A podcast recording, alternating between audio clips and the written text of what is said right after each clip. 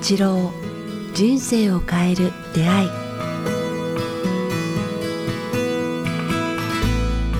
こんにちは早川洋平です、えー北川八郎人生を変える出会い。今日は第えー215回をお届けします。北川先生よろしくお願いします。よろしくお願いします。さあ、えー今日は2月16日ということで第215回をお届けしています。先生これせっかくなんで You- YouTube でも配信してるんで今ちょっとふと気づいたんですけどこんなこと言ったら先生に怒られそうですけどあのポッドキャストの収録で特にこのご自宅じゃなかった時は結構あのお話しされようと思っていたそのメモをあ持ってこなかったみたいなことがありましたけどこのご自宅収録になってからさすがになくなりましたねメモがないみたいな。ああ、そうですね。家の中に ですよねメモがあるから。はい、いや、今なんかこう探されてるのかなと思ったんですけど、あの、ありそうだったので、あ、よかったなというふうに、はい。これちょっと映像見てる方しかすみません、わかんないネタですが、よかったら YouTube の方で確認してみていただきたいんですが、さあ、えー今日はですね、えー引き続きオンラインで公開収録をこれ、えー今させていただいてますので、えー質問を参加者の方からいただいていますので、えー早速、えー質問を読ませていただきたいと思います。えー YM さん、えー女性の方からいただいています。えーいつもたくさんの学びと気づきをいただいています。ありがとうございます。え公開収録参加してみたかったので、こうしてオンラインで拝見できてとても、とても嬉しいです。あ、まさにですね。ありがたいですね。えさて、聞いてみたいことですが、私は昔から年配の方を中心に、初対面でも小さな愚痴や不満を漏らされることが多く、えこれも一つの才能だと褒められることもあるくらいなのですが、やはり積もり積もると自分の負担になることがあります。えこのような時どうすればよいでしょうか？相手にしてあげられること、自分の心の持ちよう、えー先生や早川さんにお聞きしてみたいですということです。ご質問いただいてます。早川さんはどうですか？なんか自分が過去を振り返ってみて、はい。やっぱあの、不平不満があった時代があると思うんですね。20代からそのはい30代に入る前はいに。はいはいはいはい。その頃、どうでしたか？あやっぱ不平不満と愚痴と仲間、言い合う仲間が周りに集まりませんでした？あ自分が言ってるとなりますよね、やっぱり不思議と。う。うんん。なんか、その頃、自分と同じように不平不満を漏らす仲間が周りにいたんじゃないですかね。うん、いいたと思いますね。自分が言ってるからそういう周りに仲間が集まってきたのか、どっちが先かわかんないですけど、やっぱり自分がこう、何か思ってる時はありますね。で、今、その30代後半になって40代、まあ、な今、まあな、なってない。なりました。40 40になりました、もあ、40になりう。ついに気づいたら。気持ちは20代ですけど。はい。そしたら途端に自分気づきのレベルが上がると、そういう人がいなくなったでしょ。いやまあ気づきのレベルが上がるなんて北川先生まで自分でおこがましく言えないですけど、ただ、まあありがたいことに意識はしてないですけど、あんまないですね、確かに。なんか、早川さんに愚痴と文句を言ってくる人がすほとんどいなくなった確かに。って感じません？すごい先生なんで知ってるんですか？ずっと見てたんですか？僕を10 年間。確かに。これ、あ、ちょ、ちょっと喋ってもいいですか？はい。そそれこそ今起業して12年目なんですけど、なんだろう、今ふと思ったのが、ちょうど起業してやっぱり5年目ぐらいまでは、この質問してくださった方と同じじゃないんですけど、やっぱりまあ仕事から、まあまさに、まあ先生もですけど、やっぱりその、先まあ、年配って言ったら先生怒られますけど、まあ諸先輩方と話す機会が多いわけですよ。で、そういう意味では、こう、そういう方たちに、こう、可愛がっていただくっていう機会がすごい多くて、まあ、そういう意味では、この質問してくださってる方と一緒なんですけど、なんて言うんでしょう。まあ、その諸先輩方から愚痴を言われることはなかったんですけど、今振り返ると、こう、自分でこういう何かイベントをやったり、若い方と逆に触れ合うときに、や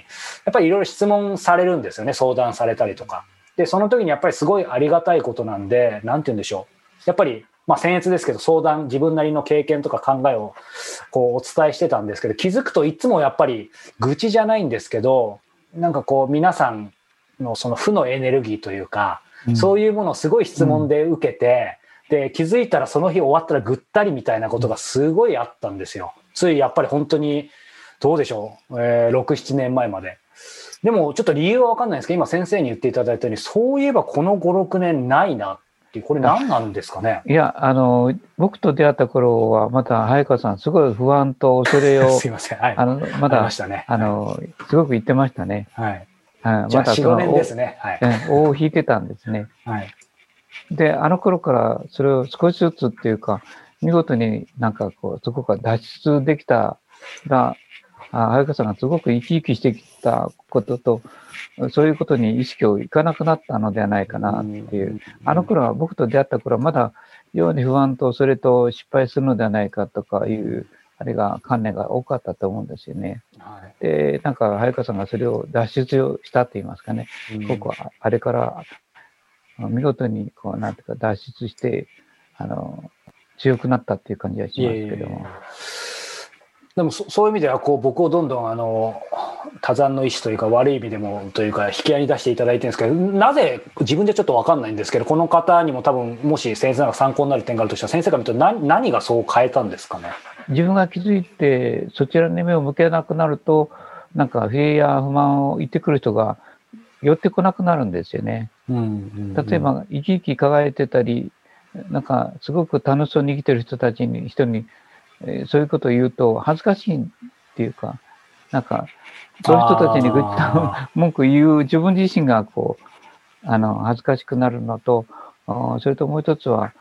その人の前ではそういうことを言いたくなくなるのではないですかね。はあの先生おっしゃったようにそうやっぱり当然今でも悩むこととかなんかあるんですよやっぱり愚痴言いたいとか、はでそれこそただ先生にこう教えていただいてやっぱりそのこのね楽神会、えー北川先生のメンバーも含めてやっぱそういう中にどんどん要はちょっと言い方が適切かわかんないですけどそのなんだろう付き合う人、えー一緒にいる人をすごくやっぱりまあ、気をつけなさいと先生がそれダイレクトにおっしゃってくださったかわかんないんですけど、でもやっぱりそれ環境大事なので、そういういい仲間と付き合いなさいって言っていただいてから、なんて言うんでしょう。やっぱ無意識的にそういう風に人とこう付き合うようになったらですね、先生おっしゃるように、周りはそういう方ばっかりなので、例えば、皆さんからどう映ってるかわかんないですけど、僕すごくね、ある恵まれた環境なので、やっぱ先生すごく優しいので、こういう先生と収録してる時も、確かに僕も悩み事とかあれば、まあもちろん多分相談したら先生乗ってくださると思うんですけど、なんか不思議と先生も含めて、周りにいる友人も含めて、なんか会う前に、正直、あ、今度ちょっとこれ悩んでるから相談したいなとか愚痴言いたいなって思う時あるんですよ。あるんですが、毎回不思議なことに、その先生と今日例えば会うんだってなると、会う前に、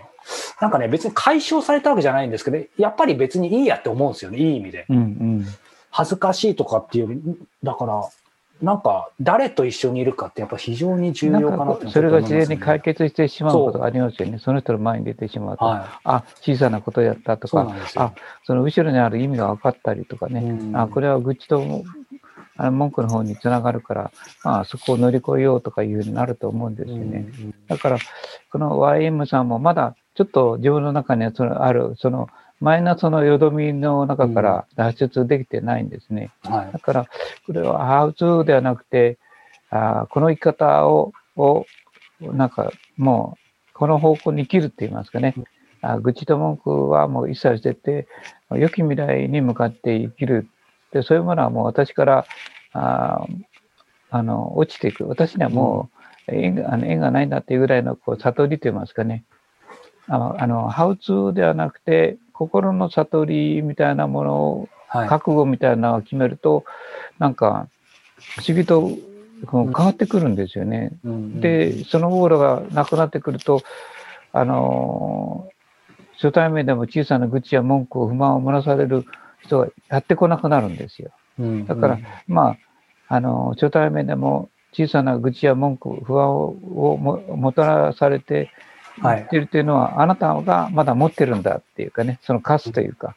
あの、その、なんていうか、ふ服というか、それはい。をオーラというか、だから、そこにみんな惹かれてきてるんだから、あうん。あの、あなたまずそれを捨ててごらんっていう、うん。よく未来がやってくるんだってうん。あらゆることが解決するっていうかね、うん。まあ、愚痴と文句はもう一切、こう、自分の人生から、あの、しない方向に持っていくと覚悟するって決心すると言いますかね。うん。まあ、この性は、良き方向に向かうから、うん。まあ、私にはもう縁がないっていうぐらい、うん。こう、なんか、んそうですね。覚悟ですね。だんだんだんだん分かってくるんですけどね。あ の、それがはっきりすると、ピュッとそういう人たちが来なくなるんですよ。いやーでもそうですよね。先生おっしゃったように、その覚悟っていうと、僕も最初先生のお話聞いた時、覚悟とか悟りっていうと、とても自分には無理無理って思ってたんですけど、ねですけど、振り返ってみると先生おっしゃるように、なんでしょう、どこではっきりそう抜けたかは正直ちょっとわかんないんですけど、ただ先生が今おっしゃってて、すごく振り返るのはなんだろう。その、例えば、ちょっとすいません、あの、あの生意気というか、センスかもしれないですけど、この、この方の、その今のお話でいくと、その、私は昔から年配の方を中心に、えー初対面でも小さな愚痴や不満を漏らされることが多いっていうふうにおっしゃってますけど、それも、要は、なんだろう、先生に今の話でいくと、断ち切れるというか、僕もそういうふうに思ってたことあるんですけど、その、自分はこういうパターンだからもう抜け出せないみたいに思っちゃうんですけど、それも自分の、要は、腹積もりというか、まあ、えー言葉的には覚悟かもしれないけど、それで変わりますよね。そのサイクル、ね負のサイクル、スパイラル。うん、そうそう。本当に変わるんですよ。そしたらこういういうことができるんですよ。そういうことができたら、いや、大丈夫ですよ。あなたが心を楽しく持てば、あ人生変わりますから、であのうんあのいろんなことは自然に解決していきますよって、こう、自信を持って言えるようになるんですよ。うんあそういう、こう、不不平不満とか、あ来た人たちに対してですね、パンとこう、本当に正しい言葉やアドバイスがポンと出てくるようになってくると、なんかそういう人たちが、こう、感謝の言葉しか持ってこなくなるんですよね。うんだから一緒に、まだ同調してるっていうか、そうだよね、人生辛いよね、大変だよね、っていうか、不安とそういう中に、えー、相づちを打ってるから、あーまだそういう人たちが吹いてる。っていうことは、自分自身の心のレベルを測る物差しになりますよね。うん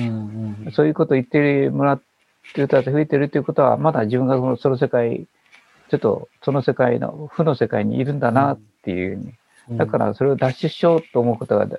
大事ですよね。気づけばいいですよね。不安と恐れに相づちを打つってすごい、すごい表現ですね、だから脱出す。れば、うんあの、なんか楽しい、そのこと言わない、なんか、プラス言葉を言ううん人生は楽しい、喜びがあるっていうことを、人たち、頑張ろうねとか、いいこといっぱいあるよねとかいう人たちが増えてきますよ。うん本当にこう、覚悟と悟りっていうとこう、先生がおっしゃることその通りだと思うんですけど、なんかその一方でというか、やっぱり繰り返しになっちゃうんですけど、個人的にはもう本当に先生にね、最初の時から言っていただいてたように、やっぱりこう、良き仲間、こう自分が今、無理する必要は全然ないですけど、自分の身の回りでい、こう、そういう、今先生がお話しされてるのは良き、まあ、気っていうとちょっとスピリチュアルかもしれないですけど、そういうのを持ってる人たちとできるだけ付き合っていくこと、そういうアクションを起こすっていうことは、こういうコロナ禍だからこそ、なんか必要だと思いますし、やっぱりそうしてると、なんだろう、いきなり覚悟とかっていうとちょっとハードル高いかもしれないですけど、やっぱりそういう人といると不思議とさっきもお話ししましたけど、これは僕の個人的な意見ですけど、なんかネガティブにならないんですよね。そうそう。だから、みずみずしく、みずみずしいや、きらめく人と、こう、同調していく、生きていこうと思えば、うんなんか自分の中にあるそのマイナスのあれがそぎ落とされていくから、うんあまあ、もう、あ、ありがたい、この道を行こうって思えばいいんですよね。うんあもうきらめく、はいみずみずしく。で、万物があらゆることは、あ自分の中によく行く方向に行くっていうことをあ気がついたと思えばいいんですよ。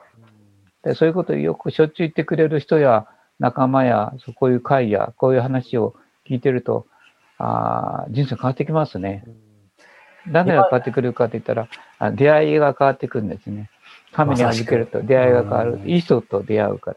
人生を変える出会いですよね、まさに。うんやっぱいい人と、いい人と出会って、その人と会話をすると、すごくいいと思うんですね。うんこうまあ、そこにはいろいろ純粋性とか希望とか勇気とか明るい気とかいう言葉がいろいろ当てはまるけれども、まあ、脱出してくださいって言いたいですね。きっと脱出できますよ。ブルーの世界からピンクの世界、金 黄金の世界に行ける。いいですね。でもなんかこう今でも思い出しますよ。先生覚えてらっしゃるかんないですけど僕初めてこう出会ってすぐインタビューさせていただいた時に先生のお話を伺った後に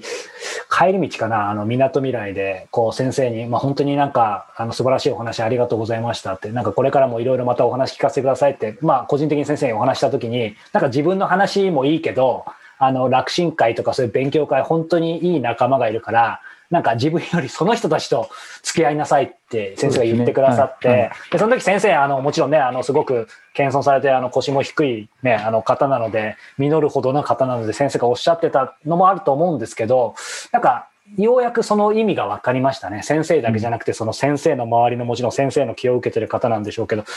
やっぱりそういう人たちとどれだけ一緒にいるかって、なんかもういるだけで、あ、本当にこの世界は、なんだろう、誤解をするじゃばなんか安心なんだっていうのを初めて感じられましたね。そういう中にいると、なんか、周りが本当にそういう人ばっかりになってくるというか。そうそう。だから、自分の子供にしても、自分の周りにしても、その人のレベルは、その周りの人を見ればわかるっていうことがあるじゃないですか。うん、子供がこう何してるんだろうと思ったら、子供の付き合ってる友達を見れば子供のレベルが分かってくるし、うん、まあ、それは同じように当てはまるんですね。その、うん、あるいは成人の人でも、その人が付き合ってる人たちや、その人の周りにいる人たちを見れば、その人が何をしてて、どんな付き合い、あの生き方をしてるかが分かるんですよ。うんだから、愚痴の人が多いということは、自分はまだ愚痴の世界に生きてるっていうことですよね。でもそういう意味では、こう、先生も、えっ、ー、と、そういう時代あったんですか？ありましたよ。もうみんな愚痴ばっかり言ってる20代からこう30代までは、もう本当私はなんかね、あの、苦悩の時代でしたね。しんどかったですね。もう将来がもう灰色っていう、ずっと思い込んでました。うん、何していいかわからないっていうの。だから、その苦悩の後に来る巧妙に気がついたときに、この世界に来れたって言いますかね。うん、うん、善意の世界がこう、はい、本当にあるんだっていうことが分かったからですね。うん、だからそれで、そこでも私はありがたい、この道を行こうと、もう今も決めてますけどね、この道を行く、うん、巧妙ある、巧妙、光のある道のがやっぱり私は行きたい。うん、でも今のその決めてますっていうのがまさにさっき先生がおっしゃった覚悟、悟りってことですよね。はい。うん、決めてます。あありがとうございます。さあ、えー、この番組では、えー、皆様からのご質問、ご感想を募集しております。えー、詳しくは北川先生のホームページ、もしくはメールアドレス、北川アットバーク KIQTS.jp までお寄せください。さあ、そしてまさにね、その、え、良き仲間という意味では、え、この、え、イベントですね、え、来月3月12日から14日、霧島断食会、えー、開催予定です。えー、こちら、えー、詳しい、えー、情報は、えー、北川先生のホームページ、こちらもチェックしてみてください。さあ、それから、えー、前々回ですかね、お伝えしましたように、えー、北川先生のこの人生を変える出会い、えー、初のですね、電子書籍、えー、読むポッドキャストということで、人生を変える出会い選手、えー、その第1を、えー、Kindle で、え、リリースしました。えー、初回のテーマはですね、えー、コロナ、怒りと不安、お金と豊かさの本質の3テーマをですね、これまでの200回以上のポッドキャストの中からピックアップして、えー、電子書籍として編集して、えー、リリースしました。え、こちらもぜひ、え、チェックしてみていただけたらと思います。え、Amazon でコロナ時代を生きるヒントと検索していただければ、え、ヒットしますので、ぜひこちらもお読みいただけたらというふうに思います。さあ、ということで、えー、北川千代人生を変える出会い、えー、今日もお届けしてきました。えー、ご覧になっている方はチャンネル登録、えー、お聞きになっている方は、えー、ご登録ボタンを、えー、押していただけたら嬉しいなというふうに思います。ということで今日は第215回でした。北川先生ありがとうございました。ありがとうございました。